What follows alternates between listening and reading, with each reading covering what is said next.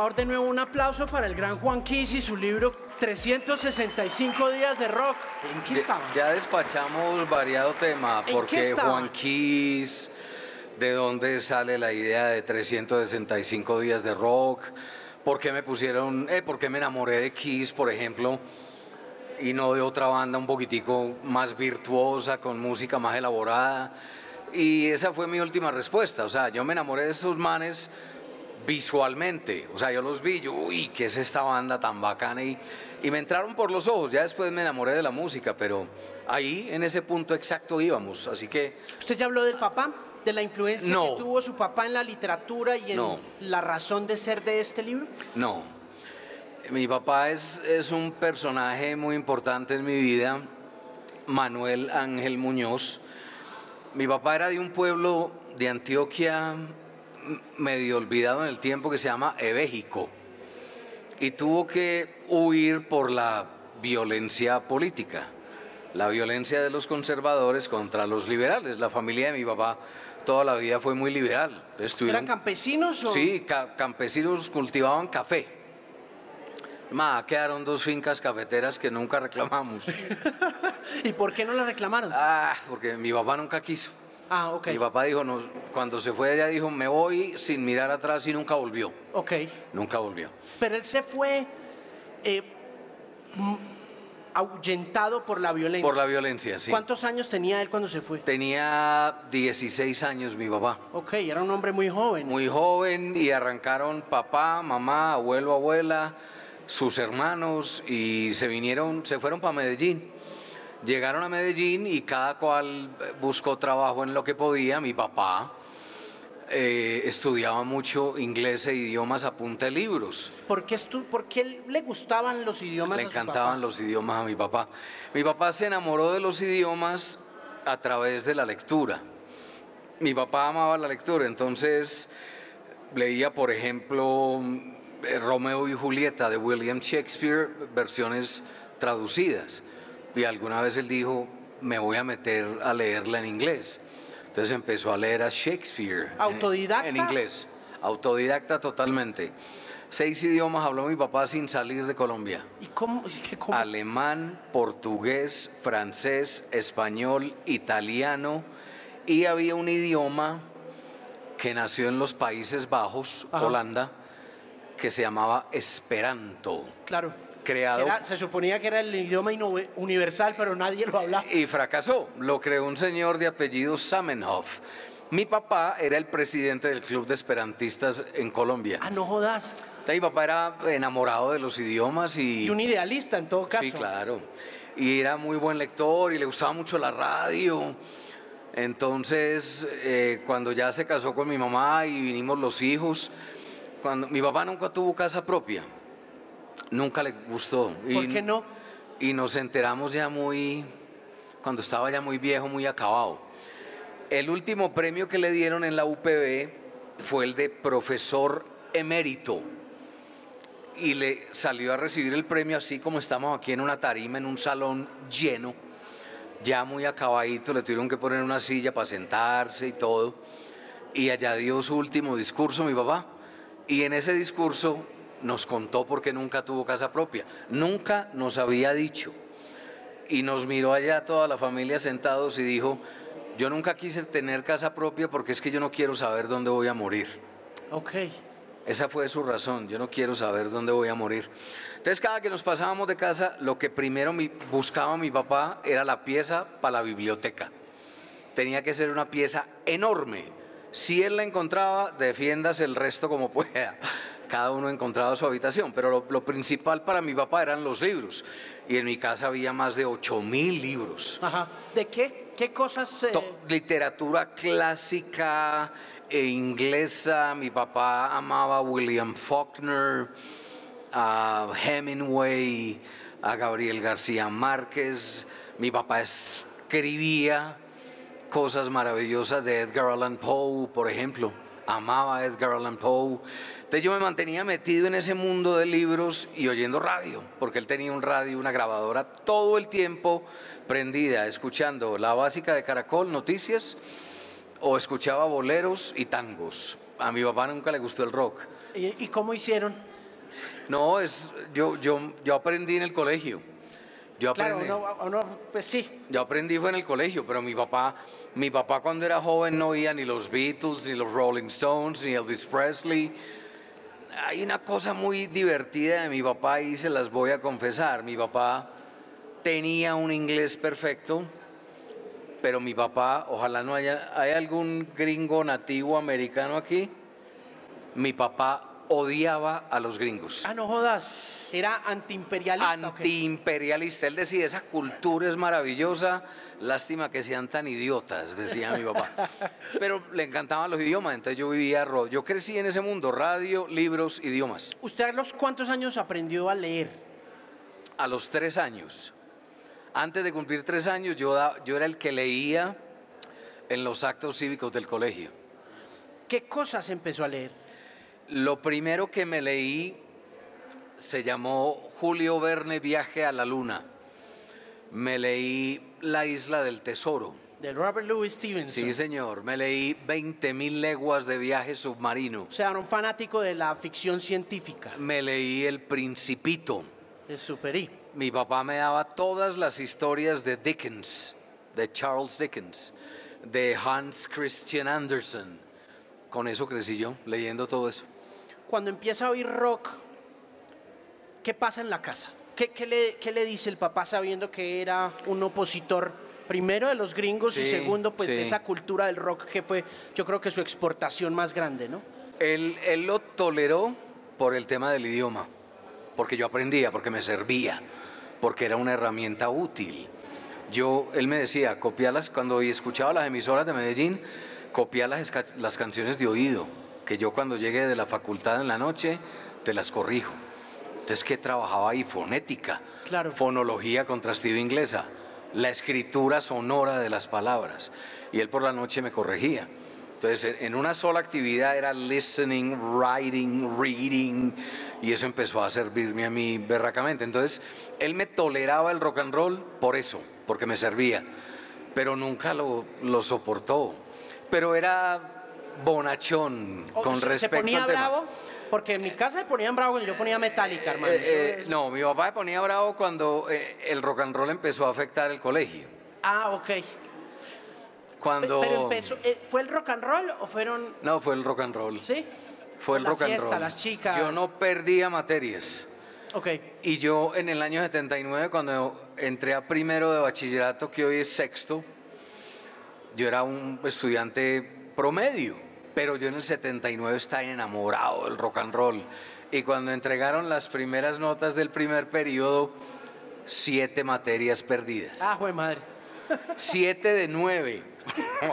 o sea, gané educación física e inglés. ¿Por qué ganó educación física? ¿Era atlético? Sí, yo nadaba. Me, Ok. me iba muy bien, pero ¿Le gustaba nadar? me gustaba mucho. Desde los 10 años he sido muy buen nadador. Tú También nada. Sí, yo también nado, por eso le pregunto.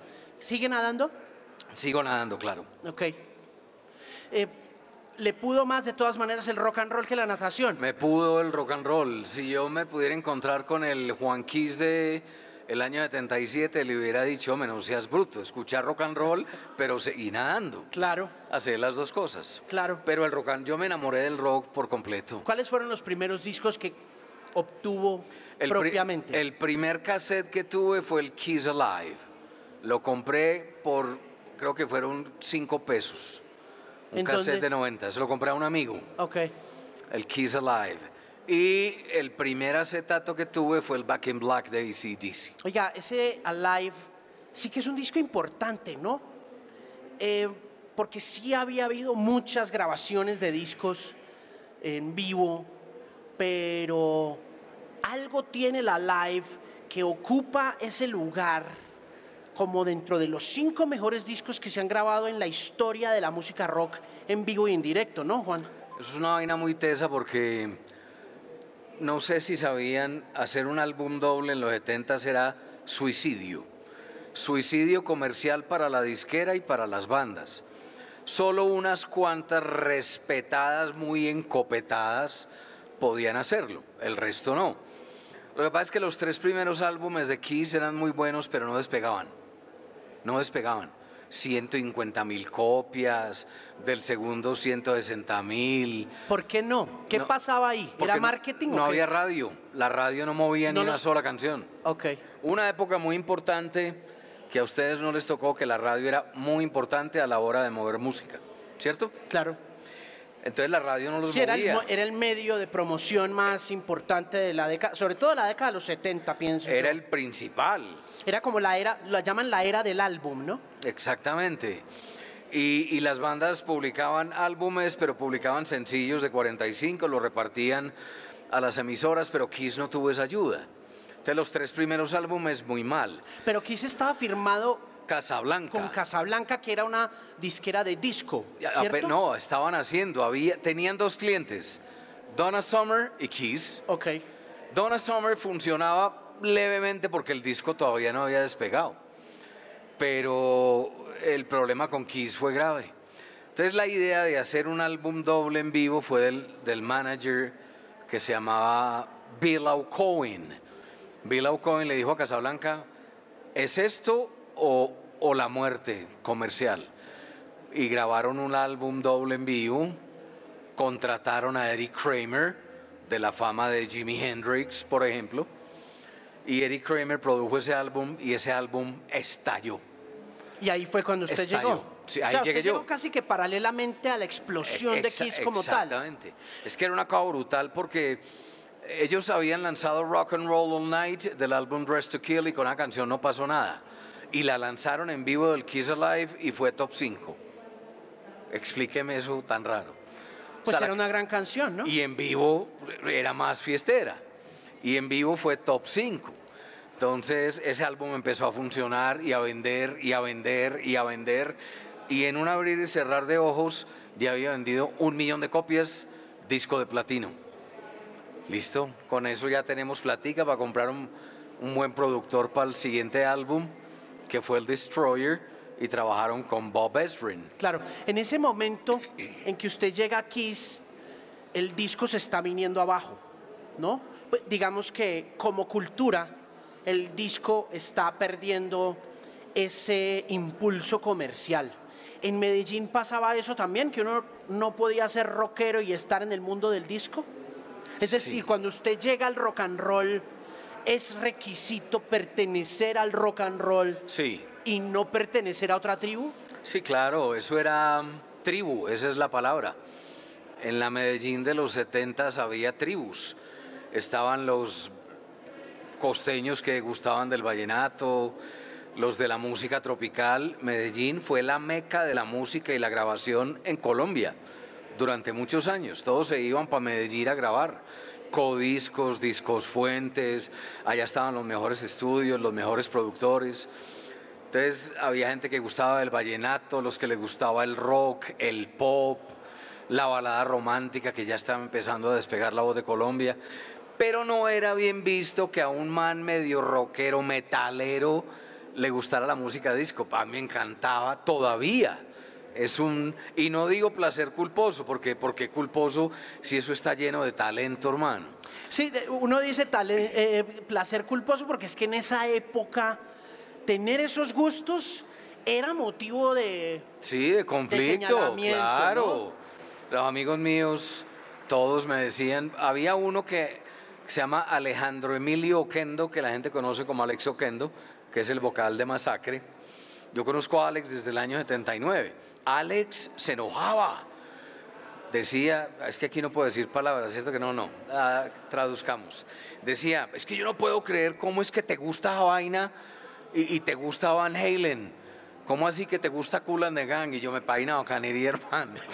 Y me gustaba Cool and the Gang, Commodore, Earth, Wind and Y no le daba pena decirlo. Casey and the Sunshine Band. Oiga, pena, yo era feliz oyendo a vuelta. Peludo y todo. Peludo, rockero, par de candongas, camiseta de Van Halen y oyendo Cool and the Gang. Cuando le puso las candongas y se dejó crecer el pelo, ¿el papá le hizo bonche o no? Mi mamá se desmayó. Cono le digo todo. Yo me puse, me puse la primera areta y se me olvidó que me la había puesto, porque esa noche Se la quitaba pa- antes de entrar a la casa. a la casa y esa noche me olvidó. Entonces yo entré a la casa, dormí, al otro día me levanté a desayunar normal. En mi casa en San Joaquín, mi abuela me sirvió el desayuno y pasó mi mamá y me miró y... ¡ah! Porque me vio una candonga aquí. No, eso fue No la cabose, claro. Claro. ¿Lo castigaban? ¿Le, Eh, le ponían alguna, no, lo- no. le- alguna reprimenda o algo? Pues sí, lo normal. Mi, mi papá era duro conmigo. ¿Sí? ¿Lo cascaba? Era duro conmigo, sí. ¿Sí? Pero no me daba correa, sino que cuando estaba muy ofendido ponía la mano así y ¡boom! Coscorrón en la cabeza. Cuando ya perdía mucho el control, porque yo ya estaba contestón y, y rebelde, sí me daba un puño aquí. Sí. Pero yo oía hablar y mi papá ahí con ojo tenía. Mi papá decía, Juan Manuel. Ya, con ojo Yo creo tenía que yo. te- todos teníamos con eso en esa época, ¿no? Sí, yo creo, claro. Todos teníamos con una habladita duro del papá Duro, para que duro. para guardarnos. Hoy en día la cosa es como medio distinta. Sí, claro, no. Hoy en día no se pueden gritar los muchachos. Sí, hoy en día es No, pues Ellos están acompañados por la ley y lo pueden, lo pueden joder a uno, es en serio. ¿En qué momento llega a la radio? Siendo tan metalero y entendiendo que tanto en los Estados Unidos como en Sudamérica, de todas maneras, el rock pesado no era muy bienvenido en la radio. Nunca lo fue. No, nunca. Nunca lo fue. Nunca. ¿Cómo llega a la radio? Yo llego a la radio. eh, lo primero es que mi papá grababa programas para la universidad de. para la UPB, para la emisora de la UPB.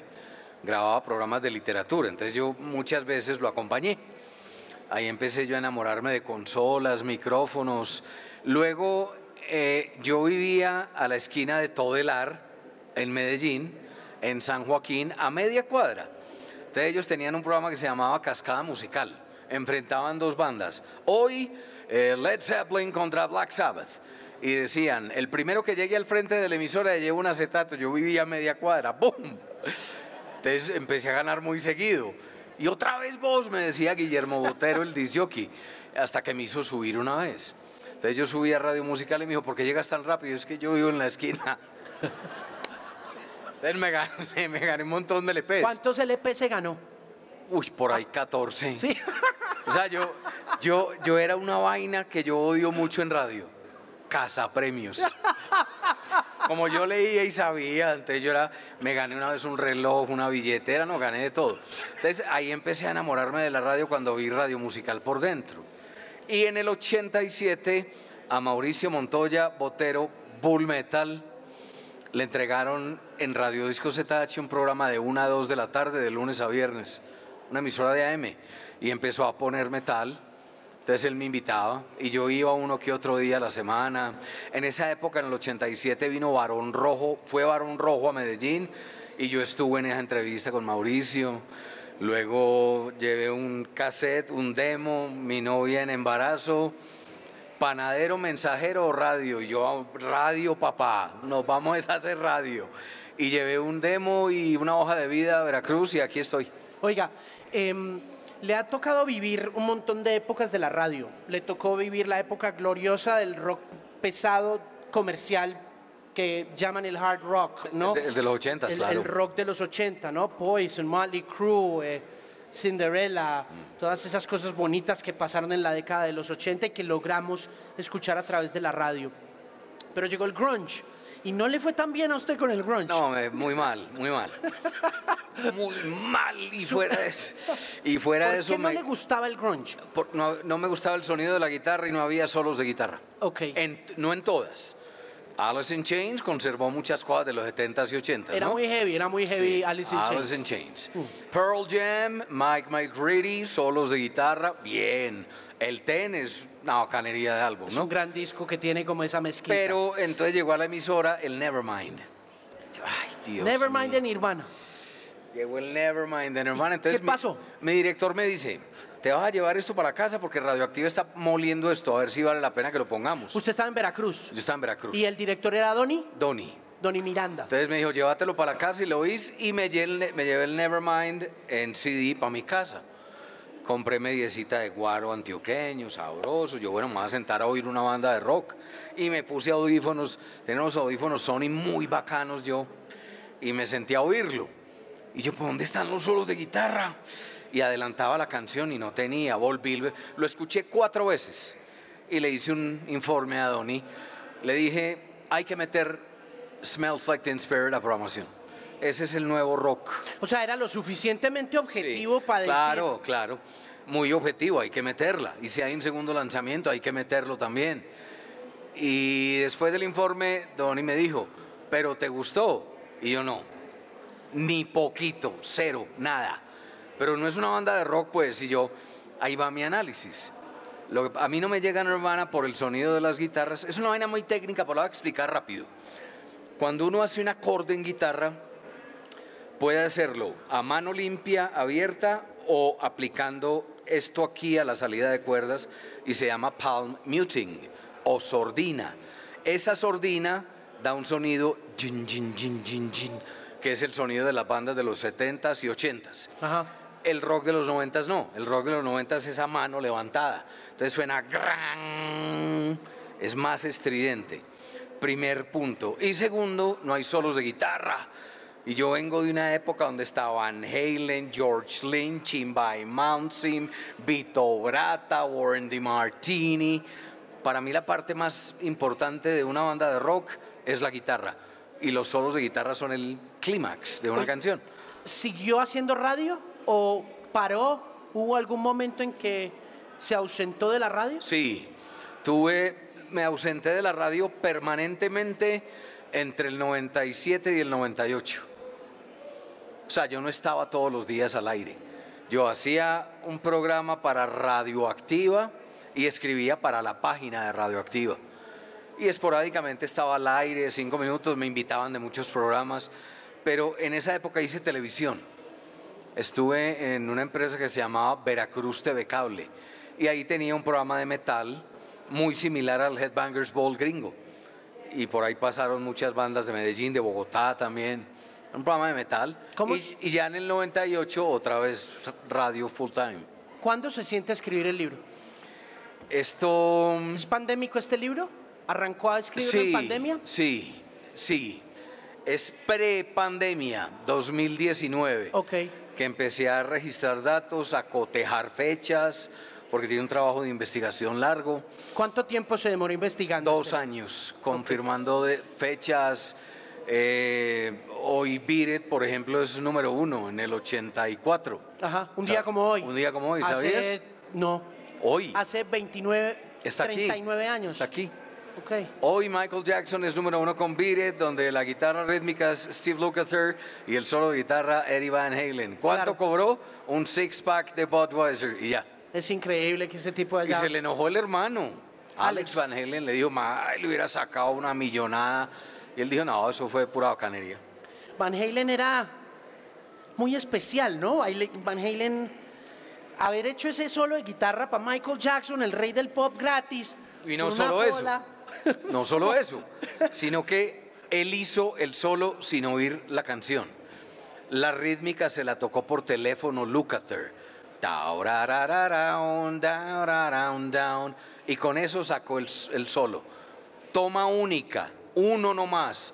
Y salió el solo de guitarra. Y modifica la, la canción de Michael. ¿Sabías eso? Le hizo No. un arreglo a la canción. Y Michael llegó al estudio y le dijo, eh, don Michael, qué pena, pero yo le hice un arreglito ahí a la canción y quedó como mejor. Si no le gusta, vuelva a poner como estaba. Y Michael la oyó y dijo, eso está perfecto así. ¿Qué le debo? Nada. Ese fue el primer número uno de ese disco, porque creo que The Girl Is Mine no fue número uno. Billie Jean. Ah, Billie Jean, creo que fue... que- ah, ok, sí. Billie Jean fue primero. Ok. Es que ok. Beat It es casi 84. O- sí, casi 84. de las ultimitas, de las ultimitas. De, la- de las últimas. el sí. sonido de la puerta, Es real. Ok. Antes del solo de guitarra, si oyen Beat It, ahora llegan a la casa y la oyen, van a oír. Es el sonido de una puerta real. Uno de los ingenieros de sonido no sabía que estaban grabando y tocó la puerta y, Y eso, es- y ahí y quedó. eso se quedó. Y eso se quedó. En la, en la investigación del libro, ¿qué quería cubrir? ¿Qué, qué- tuvo alguna, Sí. no sé, editorialmente le dijeron, eh, coja estos temas, coja estos, eh, como estos puntos? No, O- yo. La, la forma de abordar toda esta información tenía una condición inquebrantable. yo tenía que tener alguna relación directa o indirecta con la fecha mencionada. Yo O dije, sea, usted tenía que contar una historia Sí. relacionada con el- el- la fecha de cada Exacto. fecha de la agenda. Exactamente. Es, es una vaina muy histórica y muy veraz con fechas y números, pero va enrocada a una parte autobiográfica mía. Esa fue la primera condición. Entonces aquí yo hablo de eh, 1984 de Van Halen, pero hablo de cuando se estrenó Tiburón, por ejemplo. Ok. O sea, le mezcla Eso, cine. cultura pop, cine. Exactamente. Entonces hablo de cuando se lanzó el Moving Pictures, The Rush, pero también cuento cuando vi en cine The Good, The Bad and The Ugly. Ok. Y que me enamoré de la música de Ennio Morricone. ¿Eso era Sergio Leone? Eh, Sergio Leone, exactamente. Y Ennio Morricone, la música. Entonces eh, hay cine, hay literatura. Todo lo que yo aprendí en esa biblioteca de mi papá está aquí, reseñado. Y por eso tiene tanta parte autobiográfica. ¿Cuál es su anécdota favorita de ese libro? ¿Tiene alguna que revisita y dice, me encantó escribir este pedazo? Eh, hay varias. Por ejemplo, la historia de cuando mi papá nos contó por qué nunca había comprado casa propia. Ah, está ahí. Está aquí, por ejemplo. Hay historias bonitas. Hay una que me gusta mucho y es que a Mauricio Montoya, que es un personaje muy querido en el mundo del metal, le dicen Bull Metal. Y yo fui el que lo puse Bull Metal. Ok. Entonces yo aquí cuento esa anécdota. Salimos de ver una película de adolescentes con las hormonas alborotadas que se llamaba Porky's. Salimos de ver Porky's en cine y en la película había un personaje que le decían Bull. Entonces nosotros íbamos caminando, venía en Utibar, en Medellín, cerca a Caracol, para la casa de Mauricio y yo le dije, ve, yo te voy a poner Bull, Bull Metal. Y al hombre le gustó. Eso fue en el año 83. Ok. Esa anécdota está aquí también. No, no me acordaba de Bullen Porquis. ¿No? ¿Ya lo recordaste? ya me acordé. Uno grande, guau, él, sí, claro. Claro, por supuesto. Porque viste Porquis, claro. Obvio, pero era prohibidísimo. ¿no? Claro, Era una cosa que uno no, uno no. O sea, los amigos Aquí- chéveres de esa época, los que uno consideraba chéveres, que uno quería como ser como ellos, ya habían visto. Ya habían visto Porquis y Yo es que era muy nerdo y. muy- Yo también, muy yo y yo muy tengo- chiquitico, entonces no yo- cabía. a, a mí me decían, ese chin- combo a mí me decían de- chinga. ¿Ah? Me decían chinga cuando era pelado, era muy chiquito y muy flaco. Yo tengo una historia muy bonita para rematar esto. Yo una vez me fui a ver una película de porno. Fue a cine, al cine al porno. cine porno. Yo tenía 13 años. La película se llamaba Con mi tía no es pecado. y yo me puse unas gafas culo de botella de mi papá, verdes, lente verde. Me pinté bigote con el lápiz de ojo de mi mamá y me puse un gabán. Y me fui a ver una película porno. Y a la entrada, cuando llegué a la taquilla, le dije al man, ¿me das una boleta, por favor? El man se orinó de la risa. Pero yo creo que como vio tanto esfuerzo, me dejó entrar. Historia real. Vea, eh, se nos acabó el tiempo.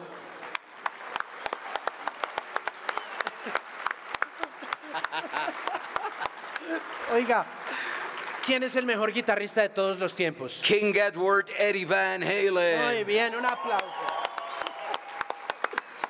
¿Quién es el mejor guitarrista vivo hoy en día? Ay, eh, Steve Vai. Sí, Steve por encima Vai. de Nuno Betancourt. Por encima de... Ay, ya me puso a dudar usted. Nu- Nuno está tocando guitarra miedoso. Yo por eso le digo. Pongamos a Nuno de primero hoy. Muy Nuno, bien. Nuno. Juan Kiss, 365 días de rock. Un aplauso muy grande para uno de los grandes DJs de este país, el mejor DJ de rock que tiene Colombia. Muchas gracias.